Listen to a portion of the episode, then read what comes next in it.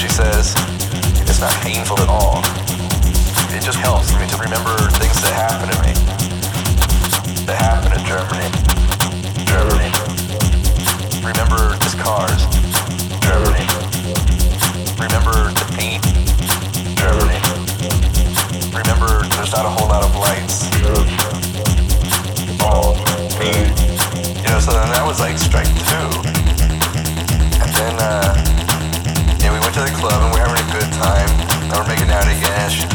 Loved me.